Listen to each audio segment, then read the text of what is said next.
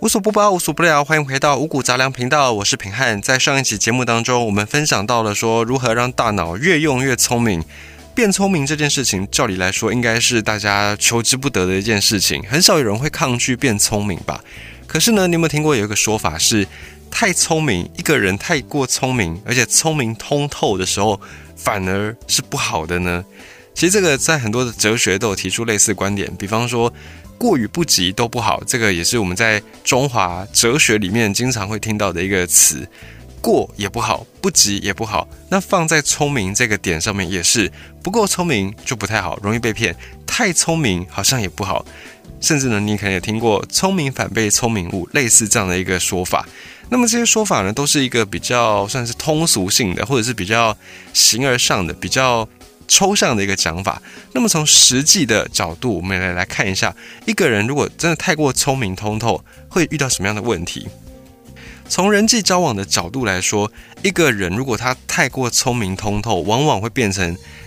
别人向他倾诉的对象，就会变成一个垃圾桶的那种感觉。大家都很希望跟这样的人，跟很聪明通透的人来诉苦，因为这样的人呢，懂得同理别人，有那种同情心，而且他的聪明也够，所以能够理解别人的一些处境，或者是知道别人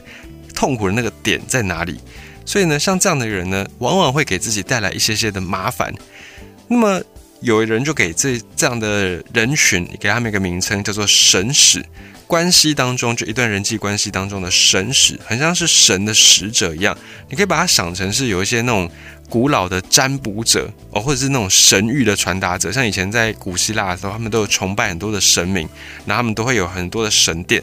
而在神殿里面呢，就会有一个这样的一个使者神使。这个神使有点像是祭司，会有人就叫他祭司。这个祭司呢，就是专门传达神谕，就是神所说的话，然后传达这些神谕给一般的百姓，给一般的人。像这样的一个角色呢，就是我们讲的，有个人如果太过聪明通透，他就很容易会变成这种神使一般的角色。那这个神使呢，他也不是凭空就乱给这个名称的，是有一个。美国的精神病学家叫做 Judith 朱蒂斯，我们就暂且叫他朱蒂斯好了。朱蒂斯他就提出了人际关系里面有神使 empath 这个概念。这个朱蒂斯呢，他认为说人际关系当中有一群人，就是我们刚才讲到的这一群人，他们对于别人的感受呢，还有情绪非常的敏感，而且呢有很高的辨识力，他们可以用很快的速度、深度的，不是说那种很肤浅的。去跟其他人有同理心，而是很深度的，而且很快的就能够同理到别人，甚至呢还可以把自己放到对方的所处的那种心理环境当中，很快的就可以去分析对方的一个内在的状态。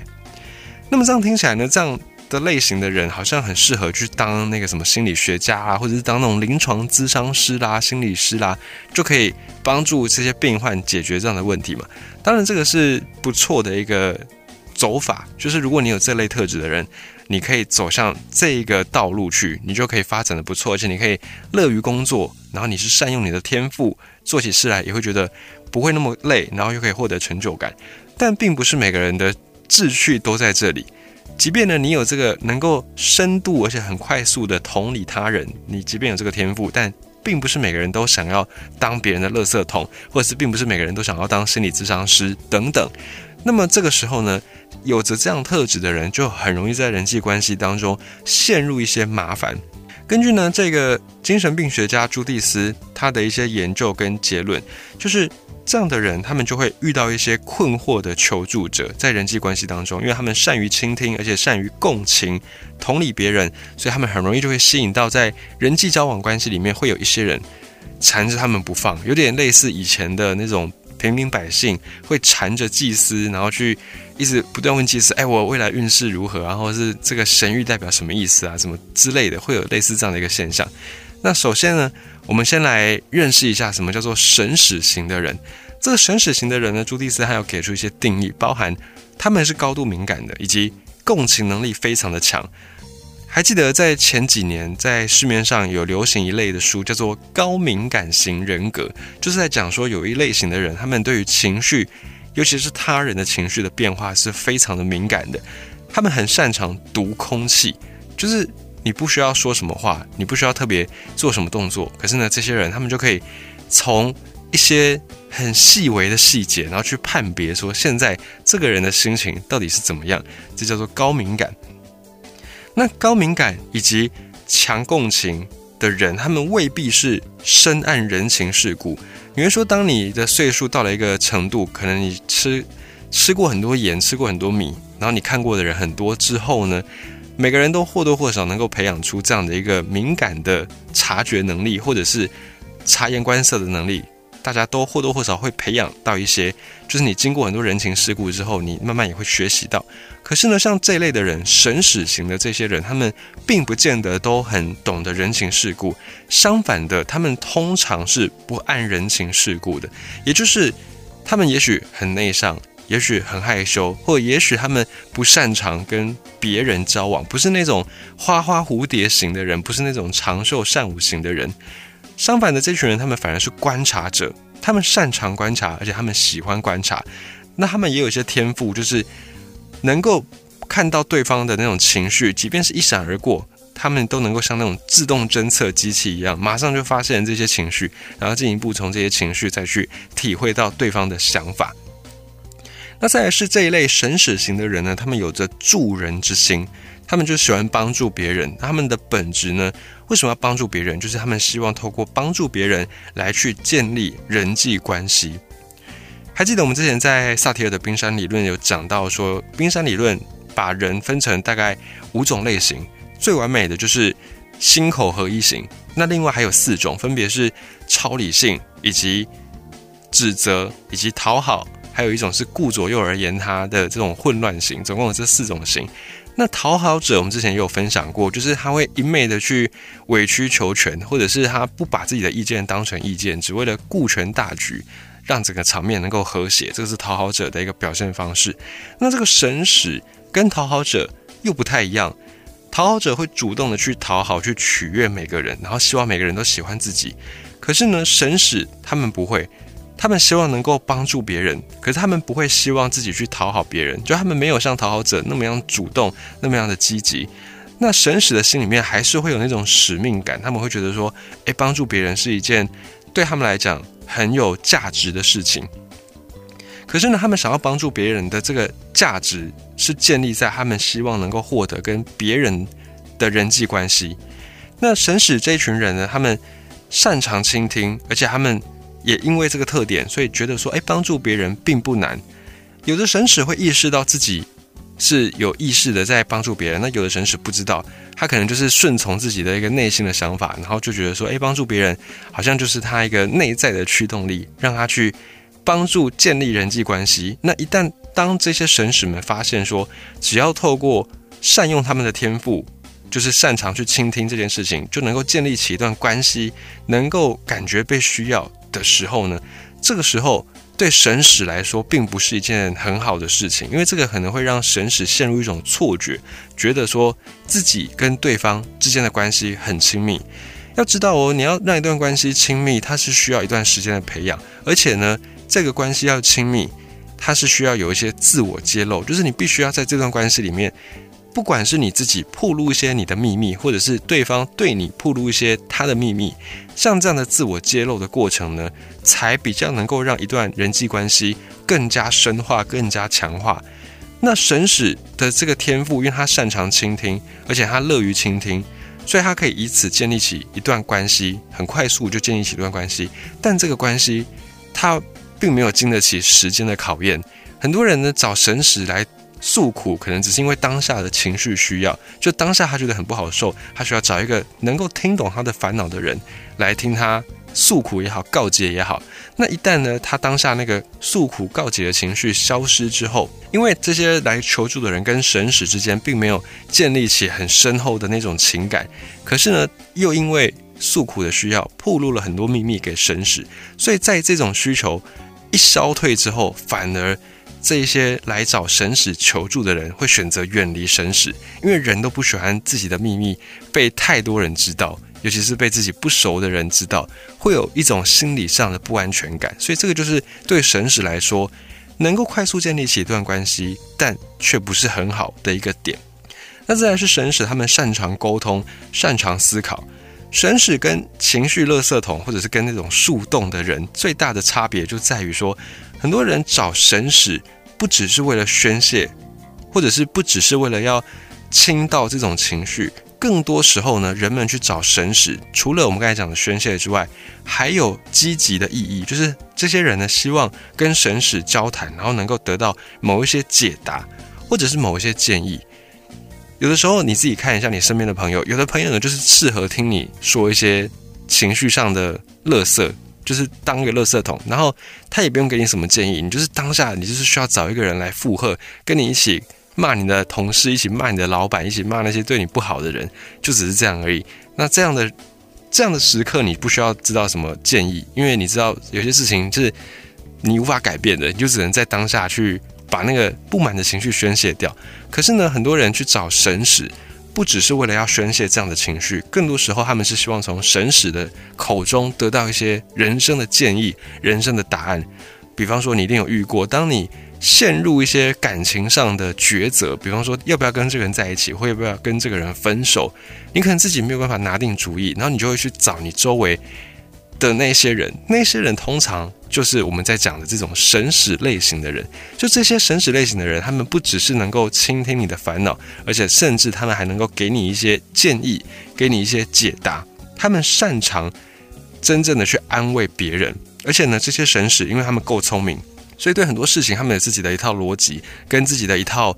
处事的方式，有的时候反而能够跳脱一般平常人的思考的角度。所以他们因为这样的一个天赋能力，就吸引到了很多。不只是想要把他们当成情绪垃圾桶，甚至想要把他们当成导师这样的人。那从生理上，我们就讲了，这个神使就是因为他们有很强的共情的能力，以及很高度的敏感的察觉情绪的能力，所以他们才有办法变成神使。可是呢，这些能力并不是凭空而来的，在生理结构上面，这些人可能有着比别人更活跃的，甚至是过度活跃的。镜像神经元就是在脑里面，我们上一集也有讲到，脑里面有神经元。那他们的某一些神经元，镜像神经元的功能可能比一般人更加活跃，甚至过度活跃。因为很多科学研究发现，我们之所以能够拥有这种同理心这个能力呢，是在我们的大脑里面有一个被称之为叫做镜像神经元的神经的关系，所以我们才有能够共情、能够同理别人的能力。而根据了解，根据研究，科学家们相信这种神经元是早在人类的语言出现之前就存在的，所以我们才有办法在语言被发展出来之前就能够去同理别人。那这个人的镜像神经元，就跟我们上一集讲到，大脑的神经元是每个人是不同的，有的人多，有的人少，有的人很敏感，有的人不敏感，这个都是天生的。那比方说呢，在社会一些重大案件上，我们可以看到有那种反社会型人格，或者是做出一些。很可怕的那种犯罪案件的人，通常呢，他们就是镜像神经元不够，缺少了，或者是他们有，可是灵敏度很低，导致他们没有办法去同理别人，他们的同理能力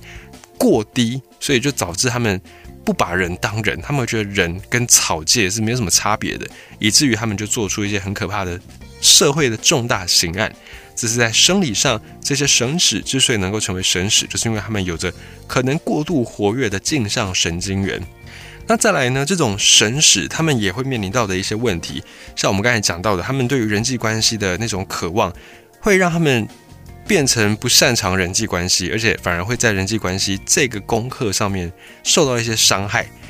这些神使，我们刚才这样听下来，他们的特质应该是很抢手，应该是很多人都想要跟他们做朋友才对。可是通常这种人，他们的心里非常的孤独。你会说，诶，怎么会这样呢？不是很多人都希望跟他们做朋友吗？那怎么会觉得心里十分的孤独呢？因为其实心理学家或者这些研究精神方面的人，会之所以称他们为神使，就是因为他们的这个能力。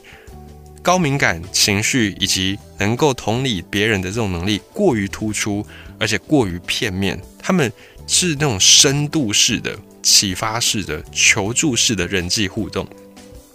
那像这样的一种能力呢，反而就会变成他们在发展人际关系的时候的一种阻碍。而且呢，我们要强调哦，并不是所有高敏感或者是同理心很强的人都会成为像我们讲的这种神使。有一些人他的察觉情绪能力也非常的高，然后呢，他们的同理心的能力也非常的强，可是他们不见得会变成神使，也就是他们不见得会变成你遇到问题第一个想到要去找他的人，就并不是每个人都会变成神使。那为什么会这样呢？为什么并不是每个人都会变成神使呢？因为要成为神使之前，可能你要经过一些步骤。比方说呢，很多变成神使的人，他们都曾经经历过一些人际关系的困难。要知道，人际关系这件事情，它并不是一个天生每个人都会的事，它是需要经过一些学习、经过一些培养的。如果一个孩子在成长过程当中没有太多跟他的同才接触的机会的话，那么他很有可能是会变成一个不擅长与人交际的人。所以很多人呢，也就确实就这样子，从小没有太多机会跟同才相处，或者是他没有一个特定的管道去学习怎么样好好的跟人相处，于是呢，他就会变成人际关系上面有障碍的人。那有一些人呢，他们就会发现，哎，自己有着这样的一个特质，有着高共情而且高敏感的特性，所以他们就偶然，然后就发现自己能够透过来当别人的垃圾桶，或者更深一步，当别人的神使，进而获得一段。人际关系的时候，这些人呢，经历过人际挫折的这一群神使，他们就会发现，哎，那这条路好像比较轻松。我透过这个方式，我运用我的天分，我就不太需要去花很多时间去跟人家交陪，或者是花很多时间去学习怎么样当一个受欢迎的人。当他们发现这条路比较轻松的时候，他们就会选择用这个方式来去面对别人，来去面对各式各样的人际关系。因为人的脑有一个特性，就是我们会经常采取同一个方式来解决我们遇到的问题，而且是我们舒服的方式。如果这个方式并没有遇到太大的困难的话呢，一般来说我们就会一直沿用这种方式。你在工作上，你可以回想一下，是不是也是这样？当你在工作上遇到问题，你会先找到你以前解决类似问题的方式，先去试试看。等到真的不行，你才会再去找新的答案。这是人的大脑一个很奇妙的特性，所以这些神使们他们也会这样子。当他们发现自己透过倾听、透过解读、透过同理别人，能够很简单的就建立起一段很深入的人际关系的时候，他们就会开始倾向用这种方式。然后呢，当他们发现这个方式很轻松，他们更会一直从这条路去走。因为除了这个方式之外，如果你要建立起一段人际关系，你首先要先认识新的人，然后呢，你要在这一群认识到的新的人当中，你可能要去分享你的爱好啦，你可能要花很多时间嘘寒问暖啊，去建立彼此的信任啊，然后你还要再经过一些适度的自我揭露，适度的去揭示自己的秘密，或者是接收别人的秘密，这个往往都是旷日费时的，而且你建立起的关系不一定很深刻，大部分这时候会变成酒肉朋友居多。所以神使就发现这个方式简单，而且又可以建立起深度的人际关系，他们就会往这个方向去走，然后呢就会越钻越深，越钻越深，到最后他们甚至就会被定型在这种人格特质里面。而且这些神使呢，他们可能也会因此就去忽略了其他人际关系的学习，或者是如何培养人际交流的技巧跟锻炼，导致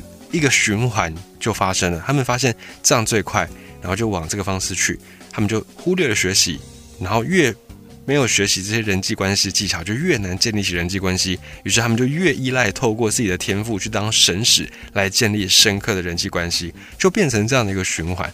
这个循环到最后会变成一种困境，导致这些神使感觉自己非常的孤独。因为我们刚才讲到说，自我揭露这件事情是建立深度关系很必要的一个元素。你一定是跟这个人分享过一些你的秘密，或者是你也知道这个人的一些秘密，你们才有办法从一般的点头之交，从一般的同学变成所谓的朋友，变成甚至闺蜜，甚至是哇天兄弟那种结拜兄弟或结拜姐妹，一定是经过一些秘密的揭露，你们互相知道彼此的一些不是为人所知的事情。那这个自我揭露呢，它又像是一把双面刃。它可以快速建立起一段关系。当你今天在一个酒会上，在一个可能尾牙聚会上面，你认识到一个新的人，也许新的同事，也许陌生人，你只要赶快跟他建立起一段关系，你就很简单，自我揭露，告诉他一些你的这种秘密，就不是大家公开都知道的事情，告诉他一些你的秘密，或者是你也请他可以分享一些他的秘密，这样一来，你们就会很快的建立起那种革命情感的感觉。可以培养出那种关系。可是呢，这个自我揭露，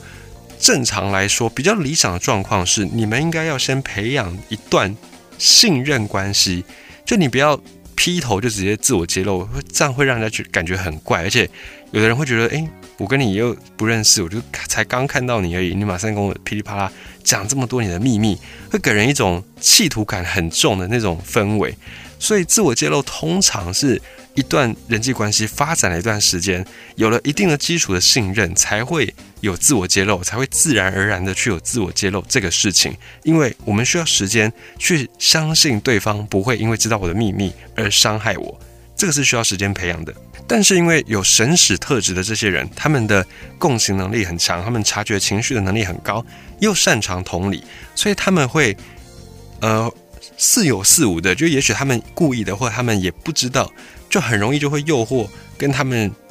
交往人际的这些人，会不自觉的就进行这种快速的自我揭露。可是呢，这个信任关系还没有建立起来，那这些来求助神使的人，有困难、有麻烦、有问题的人，就会很容易自我揭露。那自我揭露完之后呢，假设他们今天这个问题解决了，比方说我到底要不要跟这个人分手？好，我因为这个问题，我去咨询神使。可是我跟这个神使其实并没有到非常非常熟，只是我觉得，哎，这个人好像能够了解我的一些问题，能够给我一些建议，所以我就去找了这个神使。那分享完这个秘密之后，好，最后我决定跟这个人分手。好，我这个问题解决了。可是因为现在神使已经知道我太多跟这个人相处有关的点点滴滴，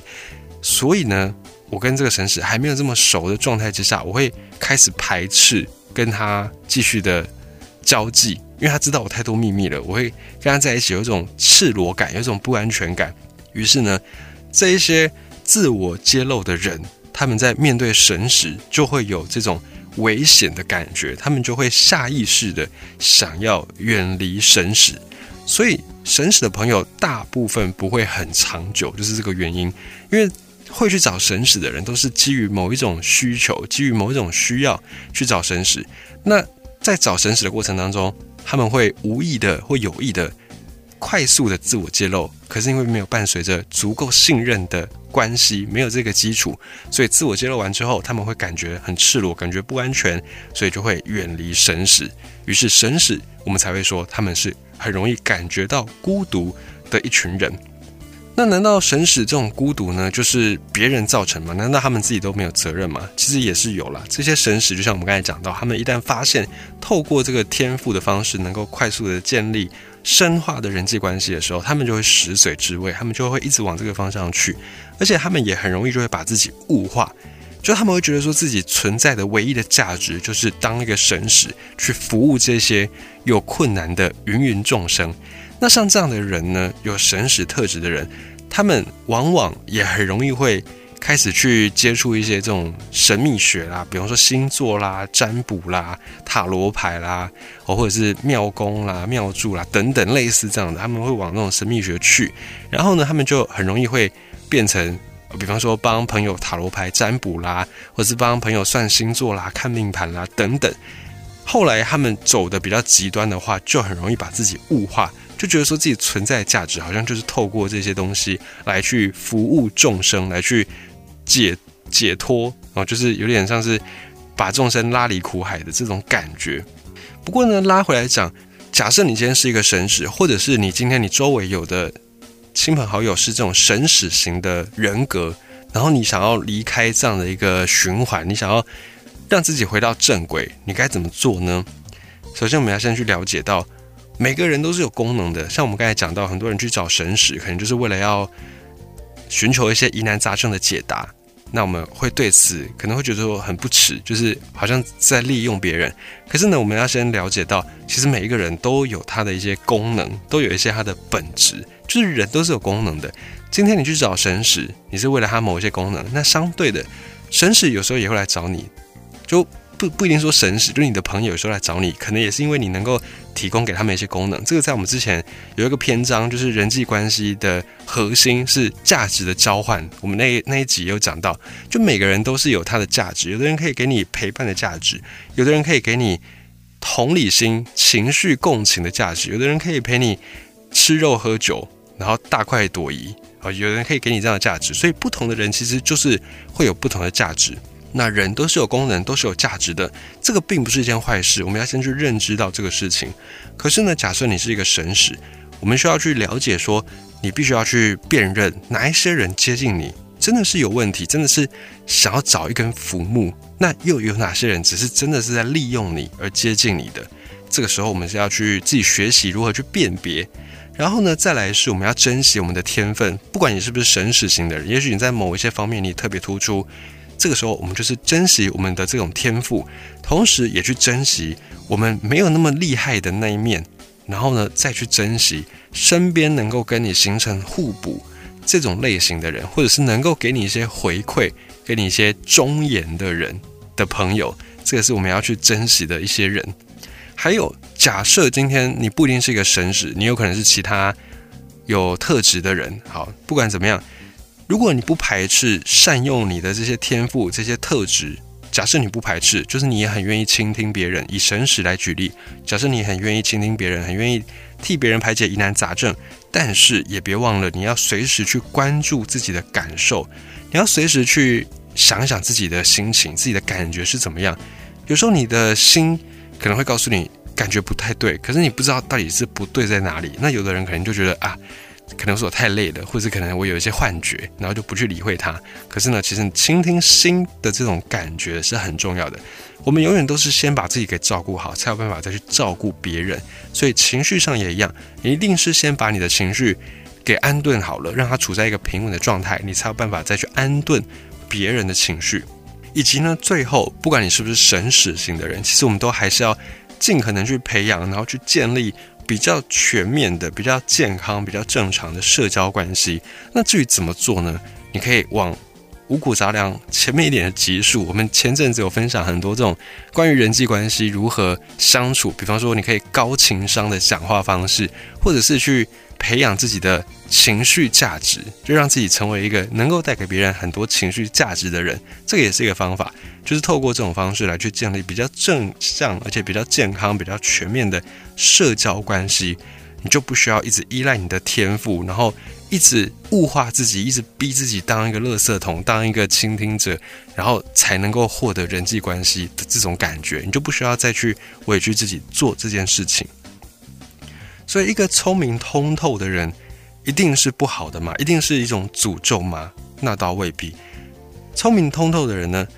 绝对不会只是一个无聊的人，不会只是一个